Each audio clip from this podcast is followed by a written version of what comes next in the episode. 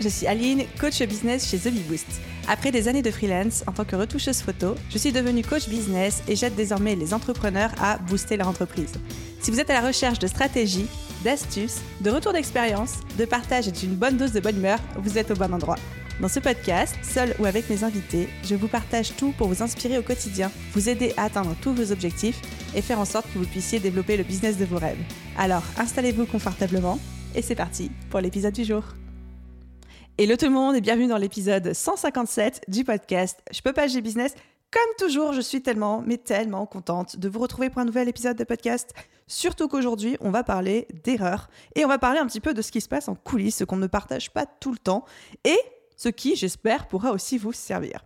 Donc, vous me connaissez, j'adore vous parler de ma vie, j'adore vous parler de mon business et c'est génial hein, d'avoir un podcast parce que du coup, je peux dire absolument ce que je veux et que personne ne peut m'interrompre ni me dire que je parle trop. Enfin bon, bref, je m'égare, mais Autant j'aime vous partager tout ce qui va bien, mes réussites, les stratégies qui fonctionnent pour moi pour que vous puissiez à votre tour modéliser, vous en inspirer pour vos propres business, autant je pense qu'il est aussi important parfois de partager les erreurs, et tout spécialement les erreurs que moi je fais, parce que soyons honnêtes, on en fait tous des erreurs. Donc, dans cet épisode, j'ai un petit peu compilé, on va dire, les six erreurs principales que j'ai faites depuis la création de The Bee Boost, et qui sont pour moi des erreurs suffisamment, en tout cas marquantes, pour que j'ai eu la sensation de perdre soit en efficacité, soit en rapidité de développement, soit en chiffre d'affaires, soit euh, en, argent aussi, euh, clairement des fois, en temps, en énergie, etc. Bref, hein, des erreurs que je juge suffisamment, entre guillemets, importantes et qui ont eu quand même un gros impact, selon ma propre perception, dans mon business. Mais avant de commencer, j'avais juste envie de faire un petit disclaimer à ce sujet. J'ai choisi de manière très libre, j'ai choisi de manière délibérée d'employer le mot erreur plutôt qu'échec. J'ai on va dire un rapport bizarre au mot échec et c'est quelque chose où je me retrouve toujours un petit peu conne quand les gens me disent quels ont été tes échecs en business et tout. En fait, je ne considère pas avoir vraiment vécu d'échecs. Et en fait, c'est quelque chose qui m'a pendant très très longtemps euh, travaillé en mode mais Aline euh, qui tu es pour euh, dire que tu n'as pas eu d'échec pour qui tu te prends ou alors me dire juste bah si ça se trouve si j'ai pas eu d'échec c'est que je suis pas suffisamment sortie de ma zone de confort que je me suis pas suffisamment challengée bref j'avais une grosse réflexion par rapport à ça et un peu de culpabilité en fait hein, de ne pas être capable de répondre à cette question et d'avoir un espèce de grand storytelling avec une remontada et un espèce de parcours de l'héroïne etc bref du coup, à chaque fois, je me retrouvais un petit peu bête devant cette question de quels ont été les gros échecs que j'ai rencontrés euh, avec The Bee Boost.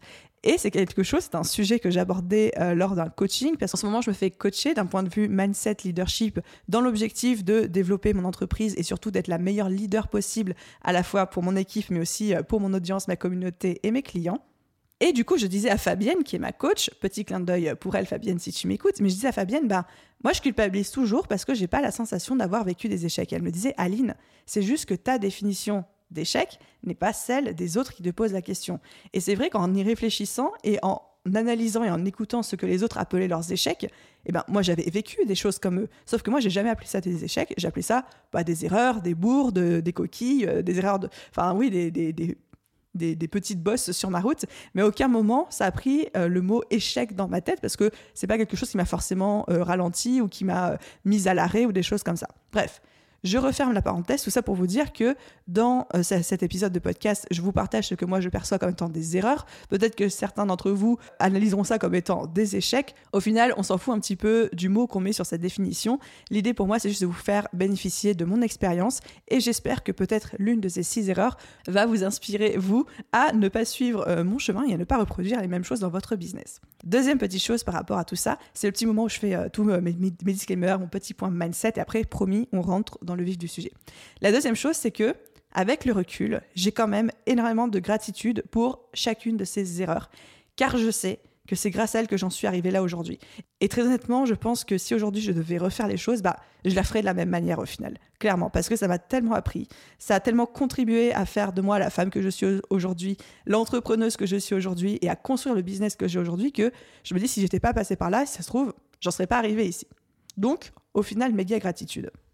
Et je pense que c'est important d'avoir de la gratitude pour ses échecs et ses erreurs, même si évidemment sur le moment ça fait chier. On va pas se mentir. N'importe qui qui fait une, bourde, une erreur ou qui vit un échec, euh, il va pas directement se mettre euh, en mode oh là là, euh, quel est le cadeau caché à l'intérieur de ce drama, etc. Non, tous on est en mode on pleure, on en a marre, on crie, on hurle, on a envie de tout arrêter, etc.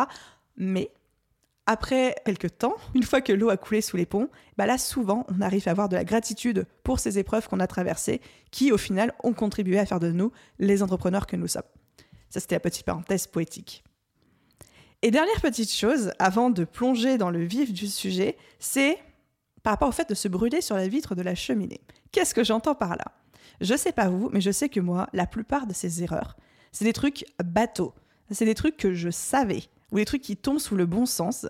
Mais je fais partie de cette team, et je sais que beaucoup d'entre vous aussi, euh, de cette team qui a besoin de poser la main sur la plaque de la cheminée pour comprendre que ça brûle. Et on peut lui dire dix fois, attention, ça brûle, tant que j'aurais pas posé la main dessus, j'aurais pas compris la leçon, je l'aurais pas intégré. Un peu comme les gamins au final. J'étais cette gamine qui mettait la, la, main sur les plaques de cuisson parce que elle voulait tester. Ah bon, ça brûle? Ah bah je te crois pas. Ah si, ça brûle et après je me mets à pleurer quoi. Et je sais que en tant qu'entrepreneur, on est beaucoup comme ça. C'est-à-dire qu'on est beaucoup à être sensibilisé aux questions, par exemple, de la charge mentale ou de l'équilibre vie pro, vie perso, ou alors que bah, il faut déléguer, etc. Mais on est les premiers à se prendre pour des super-héros et à penser que ça s'applique aux autres, mais pas à nous, ou alors de dire ouais, ouais, je le sais, je le sais, mais d'avoir quand même besoin de se brûler, littéralement ou euh, métaphoriquement, pour comprendre la leçon. Donc, il est très très possible, voire même certainement probable, que dans ces six erreurs, il y en a certaines que vous disiez, bah oui, mais c'était évident, Aline, pourquoi t'as fait ça quand même? Bah voilà, parce que j'ai tenu à mettre la main sur la plaque pour me brûler avant de dire, ok, c'est bon, j'ai compris la leçon. Du coup, les amis, sans plus de transition, je vous dévoile mes six erreurs et évidemment, euh, je précise aussi quand même que je vous cite pas des erreurs en mode ah j'ai envoyé le mauvais lien dans un email ou alors oh là là j'ai une faute d'orthographe dans mon post Instagram. Non, là on est sur le genre de la vraie erreur qui encore une fois je pense m'a coûté, enfin même je sais, m'ont coûté du temps ou de l'argent ou de l'énergie ou des choses comme ça. Erreur numéro une que j'ai faite à mes tout débuts en business. Celle-ci va être assez polémique, mais on va mettre le point sur la table. Enfin, les pieds dans le plat, le, point sur la table, je sais plus. C'est de lancer plusieurs projets en même temps. Ceux qui suivent The Bee Boost depuis les débuts se souviennent peut-être de ce moment, avant même que ça devienne mon business à temps plein, où j'étais en train de le construire, où j'avais lancé un autre business, un side business qui s'appelait Pixelbiz. Et Pixelbiz, c'était un business de création de contenu et de formation autour de la retouche photo, qui était en fait euh, mon expertise de base en tant que freelance. Et en fait, euh, c'est un projet dont j'avais parlé au travers de The Boost parce que j'avais créé un challenge sur ma chaîne YouTube où, en étant en voyage aux États-Unis, je crée une vidéo par jour j'avais appelé ça le challenge euh, euh, Je monte mon business. Donc, c'est euh, la playlist JMMB qui existe encore hein, sur ma chaîne YouTube. Si vous allez voir aujourd'hui, je vous mettrai le lien dans la description. Si vous voulez aller voir la Aline de 2019 qui avait pas du tout confiance en elle et qui faisait ses premières vidéos, trop mignon. Enfin, j'ai un peu honte, mais genre trop mignon. Et bref, et du coup, en fait, ce que je faisais, c'est que au cours de ce challenge, je m'étais fixé un mois pour créer et lancer un business. Et tous les jours, je faisais une vidéo. Donc, j'ai fait 30 vidéos en 30 jours. Et dans cette vidéo, bah, il y a une partie de la vidéo où je visitais un petit peu New York et l'autre partie de la vidéo où je disais, bah voilà, aujourd'hui, euh, ce que j'ai fait exactement dans mon business. Puis des fois, je montrais un petit peu, etc.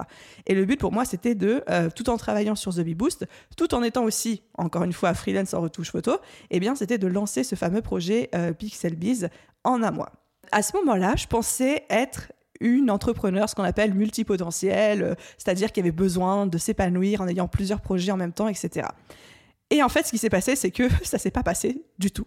Ce qui s'est passé, c'est qu'au final, Pixelbiz, ça m'a coûté énormément de temps, d'énergie, de ressources, d'ego aussi, mais j'ai dû arrêter le projet. J'ai arrêté le projet au mois de juin 2019, donc c'est-à-dire à peu près 5-6 mois après avoir fait ce fameux challenge sur YouTube, qui avait d'ailleurs euh, assez bien marché, hein. j'avais eu pas mal de, de retours, etc. Et j'avais arrêté pour deux raisons. La première, c'est que je me rendais compte que ce n'était pas possible littéralement pas possible en termes de temps, d'énergie, de charge de travail, de lancer deux projets en même temps et d'être sur les deux en même temps de manière efficace. Et j'ai même pas envie de dire pour moi, parce qu'aujourd'hui, même encore aujourd'hui, je pense que ce n'est pas possible de lancer. Je dis pas, dis pas ne pas avoir deux projets en même temps. Dis en créer deux en simultané. Je, ne vois pas comment c'est possible tellement lancer un truc quand on veut bien faire les choses, ça prend du temps et de l'énergie. Donc au final, c'était la première raison pour laquelle le projet a été euh, arrêté un petit peu tué dans l'œuf en juin 2019. Et la deuxième raison, et ça c'était une très grosse leçon que j'ai apprise, c'est qu'au final, je me suis rendu compte que je n'avais pas la passion pour ce projet. Et que tout bêtement, je m'étais dit, j'ai une expertise, il y a un besoin sur le marché, parce que j'avais fait mon étude de marché, les gens étaient trop hypés. Mais vraiment, les gens étaient hypés. Hein. Il y avait des gens sur ma liste d'attente, de formation, etc. Mais moi, j'étais pas passionnée de la même manière que je l'étais pour The Bee Boost. Je m'étais fait une petite organisation à la semaine entre les jours freelance, les jours The Bee Boost et les jours Pixel Biz, et je me rendais compte que les jours Pixel Biz Et les jours freelance, j'avais qu'une hâte, c'était d'être sur les jours The Bee Boost. Et je me suis dit, mais Aline, c'est débile. Dans ce cas-là, autant te mettre à 100% sur The Bee Boost. Et donc, c'est là que j'ai pris la décision de tout arrêter et de me mettre à temps plein sur The Bee Boost. Mais du coup, l'erreur que j'ai faite, c'est de 1. Essayer de lancer deux projets, de créer deux projets en même temps. Et surtout, deux, parce qu'il a fait un peu euh, deux, euh, deux leçons et deux erreurs en une. Cette deuxième leçon, c'est de juste me contenter de me dire il y a un besoin, j'ai une expertise, j'y vais. Et d'oublier le troisième facteur qui est hyper important, c'est moi, la hype et la passion que j'avais pour le, sujet en question. Je suis une entrepreneuse qui a besoin d'être passionnée, d'être hypée, de croire au plus profond de ses tripes en ce qu'elle fait pour que ça fonctionne et d'avoir juste l'expertise, le marché, mais pas du tout la passion. Bah, au final, moi, j'ai très très vite lâché l'affaire. Donc voilà pour cette première erreur. La leçon que j'en retire, c'est que, encore une fois, pour moi, il ne faut pas lancer de projets en même temps. C'est juste pas possible. Vous allez vous épuiser, vous allez vous éparpiller pour au final pas beaucoup de résultats parce que on va pas se mentir, dans les six premiers mois de lancement d'un projet, dans la première année, il faut manger, boire, dormir son projet. Clairement, il y a besoin de mettre un bon coup de collier au début. Et ensuite, quand le projet est viable, quand le projet se développe, quand le projet est autonome, là, on peut en monter un deuxième. Donc c'est pour ça que je suis d'accord avec le fait que les entrepreneurs multipotentiels peuvent avoir plusieurs projets et gérer plusieurs projets en même temps pour s'épanouir. Et c'est génial pour eux. Mais le fait de monter plusieurs projets en même temps, ça, j'y crois moyen. Ok, on passe du coup à ma deuxième erreur. Je pense que cette erreur, c'est la plus grosse que j'ai faite de toute ma carrière jusqu'ici et celle qui m'a coûté énormément, énormément d'argent. Je me suis jamais amusée à calculer combien, mais je pense que ça se compte en dizaines de milliers d'euros. Cette deuxième erreur, c'est d'avoir trop attendu pour passer en société, tout simplement parce qu'en fait, j'avais peur. J'avais peur de quitter le statut. Alors pour vous faire un petit peu un, une rétrospective des différents statuts de société que j'ai eu, en fait j'ai créé ma micro-entreprise comme tout le monde en 2015 quand je me suis lancée en tant que freelance. Je suis restée en micro-entreprise jusqu'en 2017 ou 2018, je sais plus tout à fait, mais bon, c'était à l'époque où les seuils de la micro-entreprise étaient les mêmes que ceux de la TVA, c'est-à-dire qu'on ne pouvait pas faire plus en prestation de services que 32 euh, 000 euros de chiffre d'affaires, c'est-à-dire en gros le seuil de la TVA. Donc à ce, moment-là, je voulais pas passer en société parce que j'avais trop peur, le système un petit peu genre tu payes que à hauteur de ce que tu gagnes me convenait très bien. Donc en fait, ce que j'avais fait, c'est que j'étais passée en entreprise individuelle. Et l'entreprise individuelle, euh, qu'on se le dise, c'est un statut, d'ailleurs je pense que c'est bientôt amené à disparaître, mais c'est un statut qui peut convenir dans certains cas, mais qui est quand même généralement pas une bonne idée. Sauf que moi, j'étais mal conseillée à l'époque, enfin, j'étais même pas conseillée du tout. Et du coup, j'avais fait cette transition en entreprise individuelle.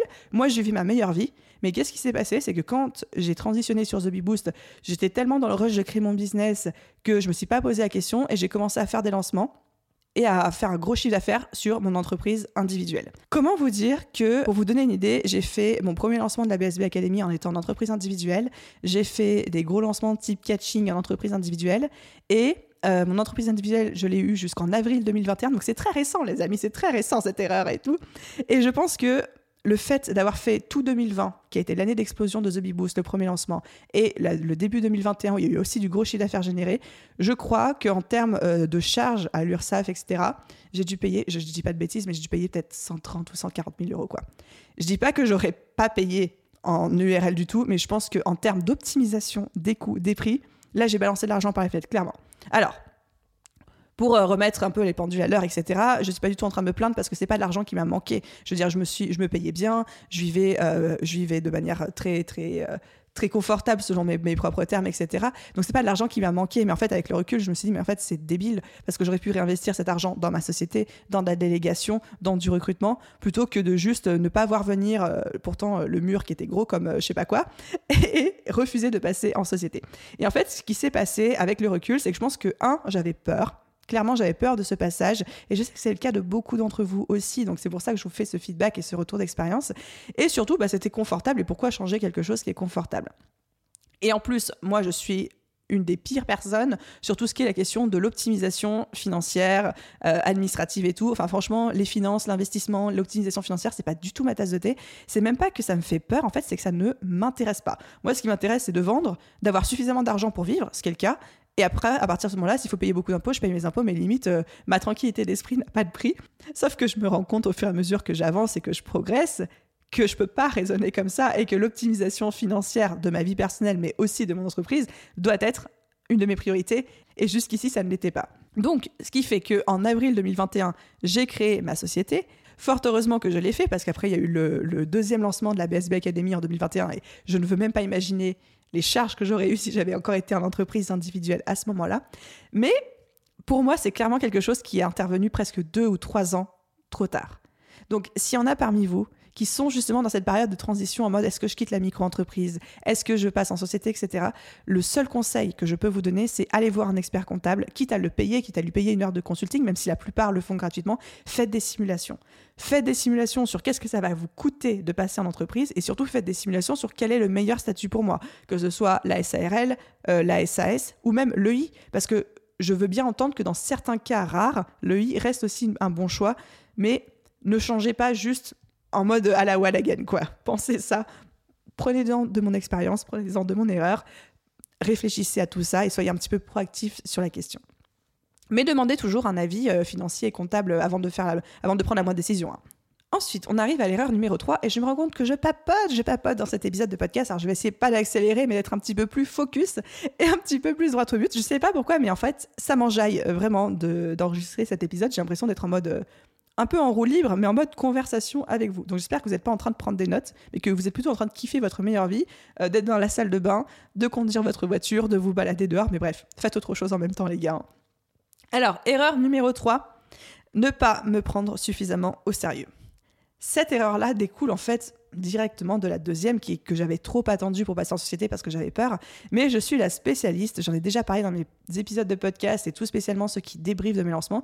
Je suis la spécialiste de ne pas avoir suffisamment confiance en moi et en, mes capacités et du coup de sous-estimer ce dont je suis capable, ce qui revient au final à me tirer une balle dans le pied en termes euh, de, plein de choses. J'ai des exemples très précis à vous citer après, mais c'était euh, voilà pour remettre un peu les choses euh, dans leur contexte.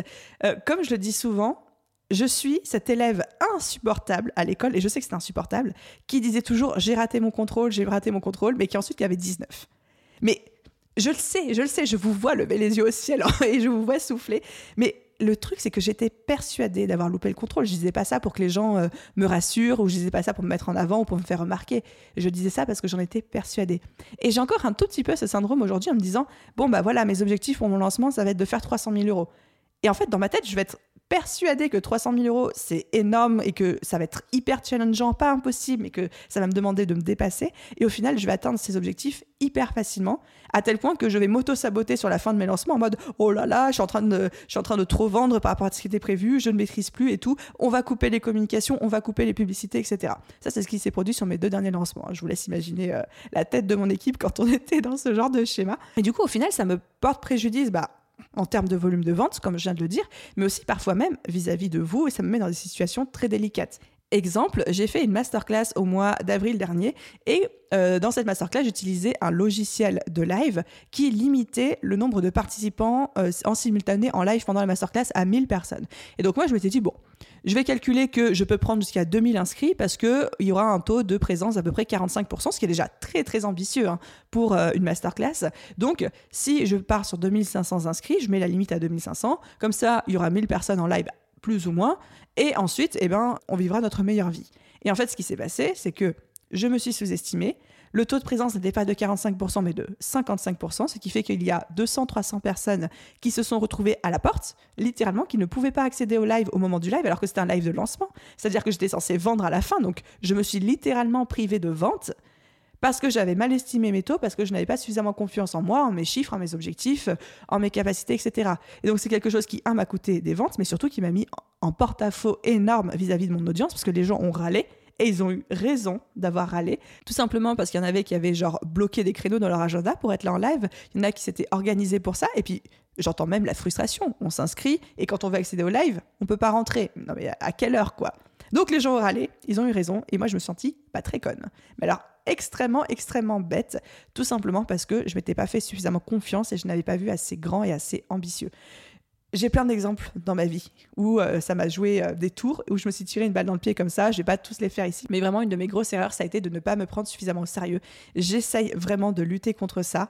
C'est pas facile de changer ce genre de fonctionnement parce que du coup, maintenant, je me fixe des objectifs que je pense irréalisables, mais alors je vous explique pas les angoisses que ça crée chez moi. Donc, pas facile de trouver un juste milieu entre le euh, je me challenge suffisamment pour être sûr de pas me tirer une balle dans le pied, tout en étant suffisamment confortable pour pas non plus me retrouver paralysée par la peur et incapable de passer à l'action. Bref, je cherche toujours la limite entre l'humilité et la mégalomanie, grosso modo. Non, je sais que c'est pas ça, mais c'est un peu comme ça que je le perçois, quoi.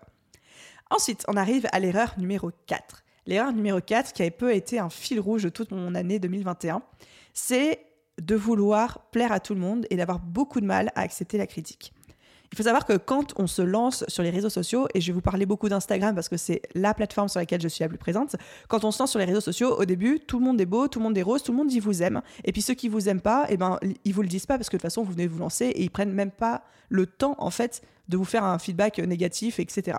Sauf si vous avez vraiment pas de chance et vous tombez sur des trolls ou des, ou des, ou des connards en ligne, des choses comme ça, excusez-moi pour le gros mot. Mais généralement, tout il est beau, tout il est rose, l'audience est super engagée, etc.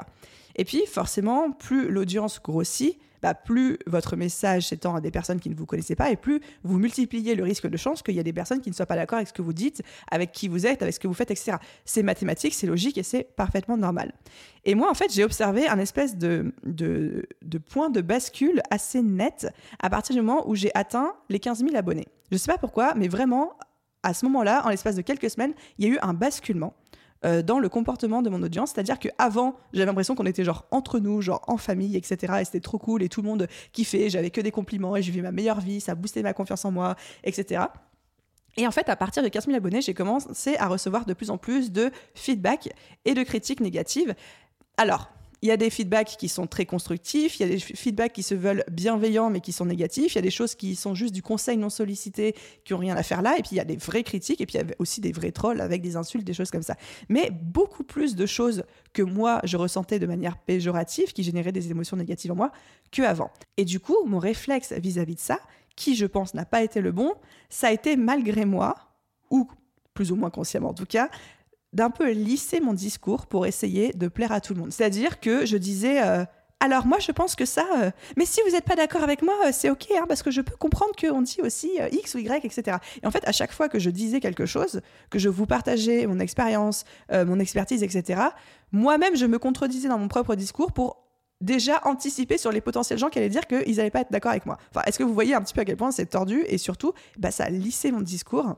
Et je me souviens rédiger des descriptions euh, de, posts Instagram et de, au fur et à mesure que je me relisais, me demander, bon, qui va retrouver quoi à redire à ça et qu'est-ce que je peux faire pour nuancer mon propos? Enfin, j'étais déjà dans une démarche de moi-même me censurer en prévision des potentiels peut-être critiques. Et j'en suis pas fière, mais je pense que c'est important aussi de vous partager ça. Et ça, c'est quelque chose qui m'a un petit peu poursuivi, on va dire jusqu'à l'automne, l'hiver 2021, où là, vraiment, je me suis dit, bon, Aline, au bout d'un moment, il va falloir aussi un peu assumer quitter ton discours. Et on va pas se mentir, un discours lisse, ça n'intéresse personne. Je veux dire, si c'est pour raconter la même chose que tout le monde et ne pas prendre de parti pris, etc., bah, ça n'intéresse personne et tu vas perdre ton audience à faire ça. Donc, est-ce que tu préfères avoir quelques critiques ou est-ce que, tu est-ce que tu préfères perdre ton audience? La question, elle était vite répondue. Et en plus, on va pas se mentir, même si je pense que j'ai peut-être limité un peu les critiques de cette manière, ça va pas empêcher d'en recevoir quand même en 2021. Et je pense que de toute façon, c'est le côté euh, négatif, c'est l'inconvénient des réseaux sociaux, c'est qu'on se fait tous critiquer à partir d'un moment. La bonne nouvelle pour vous, parce que encore une fois, je sais qu'il y en a beaucoup d'entre vous qui ont peur en fait de cet aspect, qui ont peur d'avoir de la critique et qui peuvent parfois être dans de l'auto-sabotage ou qui ont du mal à se mettre en avant parce qu'ils ont peur justement de, ces potentiels feedbacks négatifs, c'est bah, de vous dire que dans tous les cas, quand on a une petite audience et quand on, on démarre, les gens, on n'est pas assez intéressant pour eux en termes d'audience. J'ai vraiment remarqué que à partir du moment où on commence à avoir une grosse audience, les gens se sentent investis de la mission de nous faire dégonfler les chevilles, si jamais on a les chevilles gonflées, etc. Mais bref, qui se sentent plus missionnés de nous faire les, les feedbacks, euh, les critiques, etc., qu'ils le sont pour des plus petits comptes. Et donc, la bonne nouvelle, si aujourd'hui vous êtes en train de démarrer votre compte ou que vous avez encore une petite audience, c'est que vous avez le temps de vous forger une carapace, un discours et un boost de confiance en vous avant d'arriver à ce point de bascule qui, pour moi, était à 15 000 abonnés, mais qui, pour vous, le sera peut-être à 20 000 ou peut-être à 7 000. Mais vous avez le temps de vous construire cette carapace avant que, on va dire, les critiques débarquent. Mais c'est vrai que, vraiment, je, vous encourage à ne pas faire comme moi, à ne pas lisser votre discours parce que vous risquez de perdre de l'audience, des clients. Et les gens qui étaient déjà là, qui étaient déjà engagés, qui adoraient ce que vous faites, risquent de se désabonner, de se désintéresser de vous, tout simplement parce qu'ils disent Bah attends, je comprends pas, Bernadette, j'adorais ce qu'elle faisait avant, mais là, euh, là, depuis quelques temps, elle est en mode, elle dit la même chose que tout le monde, son discours est lisse, ça ne me parle plus. Euh, voilà. Donc, pour cette quatrième erreur. On arrive à présent à la cinquième erreur. La cinquième erreur, qui va aussi, je sais, parler à beaucoup de monde. En fait, je me rends compte qu'on fait tous les mêmes conneries. Mais c'est pas grave, il faut le dire aussi. La cinquième erreur, c'est de vouloir tout faire par moi-même, d'être en mode contrôle fric et d'être en mode micromanagement, même quand j'ai commencé à déléguer. Et comme je vous le disais plus tôt dans ce podcast, encore aujourd'hui, je me fais coacher tout spécialement sur ces questions de mindset, de posture de leader, euh, de prendre sa place de CEO au sein de sa propre entreprise, de, me demander en fait quelle place j'ai envie d'occuper, comment est-ce que ça, ça, se, se, concrétise, quelles sont les actions qui pour moi illustrent ça, quel manager, quel leader je veux être pour mon équipe, quelle image je veux renvoyer, quel leader je veux être pour mon audience et pour mes clients. Enfin, tout se poser toutes ces questions que je m'étais jamais vraiment posées. Et au final, quand j'ai commencé à déléguer, The Bee Boost, c'est mon bébé, comme votre business est très certainement le vôtre. Et quand j'ai commencé à déléguer, j'ai fait les mêmes conneries que tout le monde fait, c'est-à-dire que j'étais dans le contrôle, c'était jamais assez bien fait, c'était pas comme je voulais, je repassais systématiquement derrière, je disais pas toutes les informations, etc. Enfin, bref, toutes les erreurs que tout le monde fait. Et j'ai la chance incroyable, mais incroyable d'avoir l'équipe la plus patiente au monde. C'est-à-dire que j'ai une équipe qui a supporté ça, qui m'a fait des feedbacks en toute bienveillance et on va dire qu'au fur et à mesure, j'arrive à me sortir un petit peu de ça. Alors, je vais pas vous mentir, c'est un travail de longue haleine. Moi, ça fait on va dire presque un an que je travaille de manière consciente et volontaire là-dessus. Je suis encore très loin d'être parfaite, mais bon, je me dis que ça prendra le temps que ça prendra. Ça n'empêche pas le business de se développer, mais en tout cas, j'ai la chance d'avoir une équipe incroyable qui supporte ça. Ce qui a beaucoup, beaucoup aidé, et c'est aussi la leçon que je retire euh, de cette erreur, c'est le fait de toujours avoir la communication ouverte. C'est-à-dire que même si moi, j'étais dans ce micromanagement, dans cette difficulté à déléguer, dans cet aspect contrôle fric, à tout contrôler, tout modifier par derrière, etc., j'ai toujours communiqué ça auprès de mon équipe, c'est-à-dire que je leur ai toujours dit, je sais que je suis comme ça, euh, j'en suis désolée, je cherche à m'améliorer, faites-moi des feedbacks, aidez-moi à devenir une meilleure leader et aidez-moi à euh, vous aider aussi à bien faire votre travail. Et je pense que le fait que dès le départ, j'étais transparente vis-à-vis de ça, vis-à-vis et que je reconnaissais en fait cet aspect de moi-même, je pas envie de dire euh, ce défaut parce que c'est pas un défaut, c'est je pense un stade et un passage normal en tant qu'entrepreneur, mais le fait de le reconnaître et de demander clairement avec de la transparence, avec de l'authenticité, avec de la vulnérabilité à mon équipe, de me faire ces feedbacks et de m'aider et de m'accompagner sur, euh, sur cette transformation de petit entrepreneur à CEO, eh ben, je pense que ça a beaucoup aidé. Et aujourd'hui encore, hein, tous les mois, on fait un petit point, je fais un petit point individuel avec euh, chaque membre de l'équipe. Et à chaque fois, une des dernières questions que je pose, c'est qu'est-ce que je peux changer, améliorer ou optimiser dans ma manière de faire?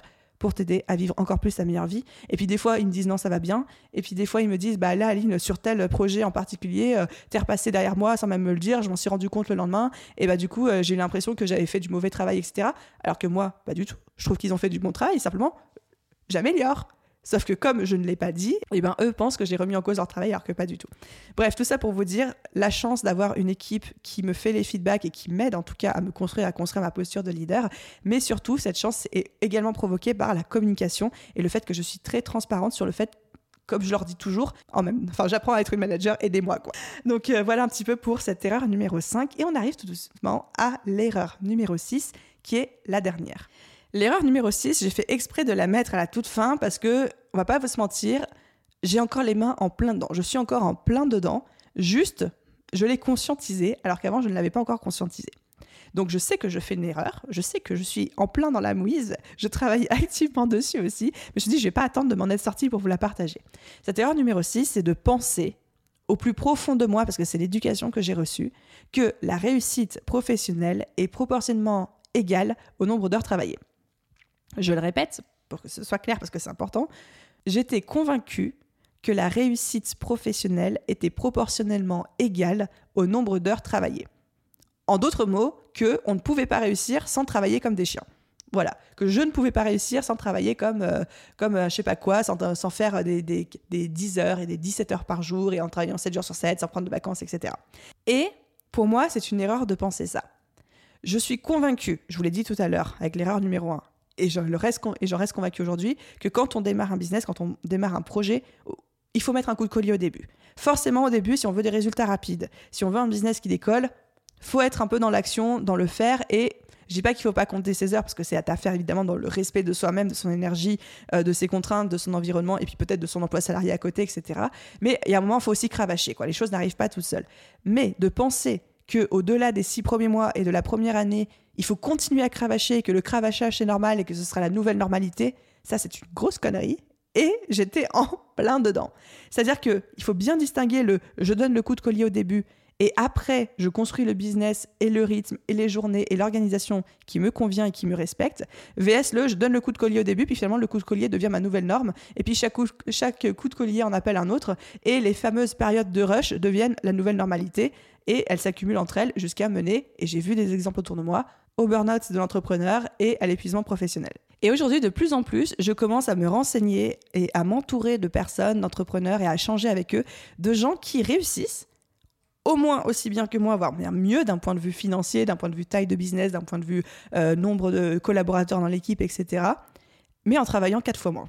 Et là, je me dis, ah ouais, mais comment il fait lui? Parce que autant il y a des gens qui font ça, qui ont écrit des livres du style La semaine de 4 heures ou euh, Clockwork ou les choses comme ça, qui sont des livres géniaux, mais qui sont des livres qui ont été écrits par des gens qui ont fait ces prises de conscience après 10 ans d'acharnement et 10 ans de mode bulldozer. Et moi, je me dis, moi, j'ai pas l'énergie et j'ai pas les ressources pour bosser 10 ans comme une tarée. Je le sens aujourd'hui et j'ai pas envie non plus de le faire. Mais du coup, quels sont les exemples dans mon entourage autour de moi qui sont des personnes qui travaillent 4 fois moins que moi mais qui ont les mêmes résultats? Et qu'est-ce que ces gens-là font de différent? Et je commence du coup à avoir des pistes d'amélioration. Alors, je ne peux pas aujourd'hui vous proposer une solution clé en main dans cet épisode de podcast parce que je ne l'ai pas. Je suis encore en train de tester plein de choses. Mais en tout cas, la plus grosse prise de conscience par rapport à ça et la première clé que moi j'ai débloquée pour moi-même, c'était de me rendre compte que la période de rush dans laquelle j'étais, en fait, c'était pas un rush, ça ne se calmait jamais, c'était ma nouvelle normalité. Et je me souviens que depuis à peu près l'été 2020, donc euh, le premier lancement de la BSB Academy, je me disais, OK, c'est le rush, mais après le lancement, ça sera calmé. Et en fait, après le lancement, ça s'était pas calmé du tout parce que, eh ben, il y avait l'accompagnement des élèves. Et donc là, j'étais en mode, OK, bah, après l'accompagnement des élèves, ça ira mieux. Bah non, en fait, il y avait le nouveau lancement à préparer. Puis ce nouveau lancement, il fallait recruter parce que c'était un plus gros lancement. Et du coup, le nouveau, l'ancien rush devenait un rush puissance 2 et après puissance 3. Et en fait, chaque rush finissait par devenir la nouvelle période de normalité à laquelle s'ajoutait un nouveau rush en escalade, en escalade, en escalade, jusqu'à ce que je dise attendez les gars, il y a un problème. Donc ce moment où je dis attendez les gars, il y a un problème, c'est à peu près maintenant. Et on est en train de me dire qu'est-ce que j'ai choisi, qu'est-ce que je suis en train de construire en termes de schéma, en termes d'organisation et en termes de business? Est-ce que c'est vraiment ça que je veux? Et je me suis honnêtement posé la question. Je suis quelqu'un pour qui la, la valeur travail est très importante. J'adore travailler. C'est pour ça que c'est encore plus facile pour moi de m'épuiser, de me brûler à la tâche que quelqu'un d'autre, parce que j'aime ça. Donc en fait, je ne vois pas et je ne ressens pas que je m'épuise, parce que je garde cette passion. Mais je me dis, ok, j'adore travailler, mais est-ce que je euh, je suis pas en train de me ruiner la santé avec le stress et l'angoisse que je m'inflige au quotidien? Et est-ce qu'il n'y a pas aussi une autre manière de, gérer ma vie? Et là, les réponses étaient évidemment si, Aline, mais seulement toi peux reprendre le contrôle là-dessus. Et donc, toute cette, euh, tout ce, petit laïus pour vous dire que la première grosse prise de conscience que j'ai faite et que j'avais envie de partager avec vous, c'était que le rush ne se calme jamais. Le rush ne va pas se calmer. Si vous êtes en train de vous dire, oui, je suis en période de rush, mais ça ira mieux après que. Non, en fait, non, ça va pas se calmer. Il y a une seule manière de faire pour récupérer du temps, c'est de vous l'imposer et de euh, le mettre dans votre agenda. Ça peut être, il y en a certains d'entre vous, directement, ils vont entendre ça, ils vont se dire, OK, à partir de maintenant, j'arrête de bosser à 19h tous les soirs et ce sera OK. Et il y en a certains d'autres comme moi qui vont être tellement réticents à ce genre de prise de conscience que ça va peut-être être juste d'accepter de faire une pause de 5 minutes deux fois par jour. Ça peut être juste un petit pas comme ça. Mais en tout cas, le rush ne va pas se calmer de lui-même et le mode bulldozer ne va pas se calmer de lui-même. Il faut que ce soit vous. C'est vous qui avez appuyé sur le bouton on et c'est à vous d'appuyer sur le bouton off. Le bouton off ne va pas venir de l'extérieur. Et moi, pendant très longtemps, j'ai pensé qu'il viendrait de l'extérieur et qu'un jour, ma vie se calmerait. Un jour, les choses euh, ralentiraient et que là, je pourrais prendre du temps pour moi. Ben non, parce qu'en fait, ça ne ralentit pas. Et c'est une bonne chose. Parce que ça veut dire que, euh, du coup, euh, ça veut dire que le, business se développe, que les choses vont bien. Donc, c'est plutôt une bonne chose, un bon signe. Mais il faut aussi que nous, on sache euh, appuyer sur le bouton off et récupérer un équilibre de vie qui nous convient, quel que soit l'équilibre en question pour vous, parce que, évidemment, il n'est pas pareil pour une personne et pour une autre. Donc voilà, encore une fois, la leçon de tout ça, c'est que donner un coup de collier, être en mode bulldozer et genre grosse charge de travail au lancement d'un projet, oui.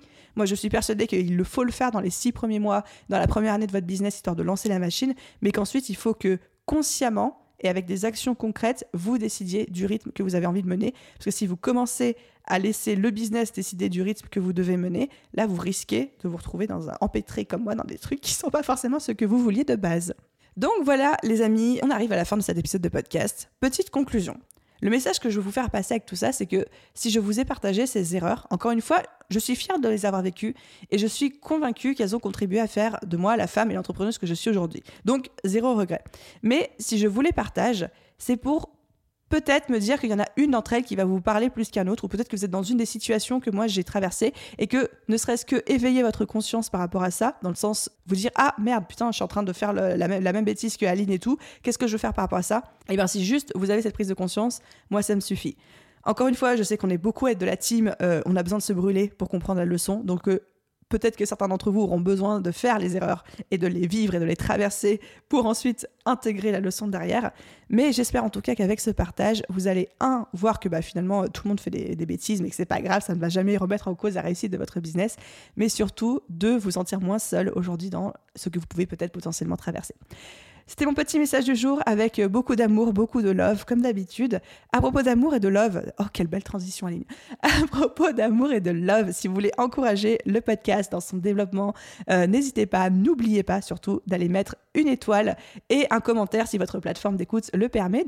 Un immense merci à ceux qui prendront la peine et le temps de le faire. Je lis tous vos commentaires. Il y a plusieurs centaines de commentaires sur Apple Podcast aujourd'hui. Je les lis tous. Je ne peux pas répondre à tout le monde parce qu'il n'y a pas cette possibilité, mais je les lis tous. Donc sachez que chaque petit mot est lu, chaque petit mot est décortiqué par l'équipe et par moi. Et chaque petit mot me met du beau au cœur et m'encourage à faire toujours de meilleurs épisodes de podcast, à démarcher de meilleurs invités, à aller en supplier certains de bien vouloir venir vous faire bénéficier de leur expérience et de leur expertise. Donc sachez que ce n'est pas un effort vain. Je vous souhaite une merveilleuse journée, soirée, après-midi, nuit, où que vous soyez. Et je vous dis à très vite dans un prochain épisode. Bye tout le monde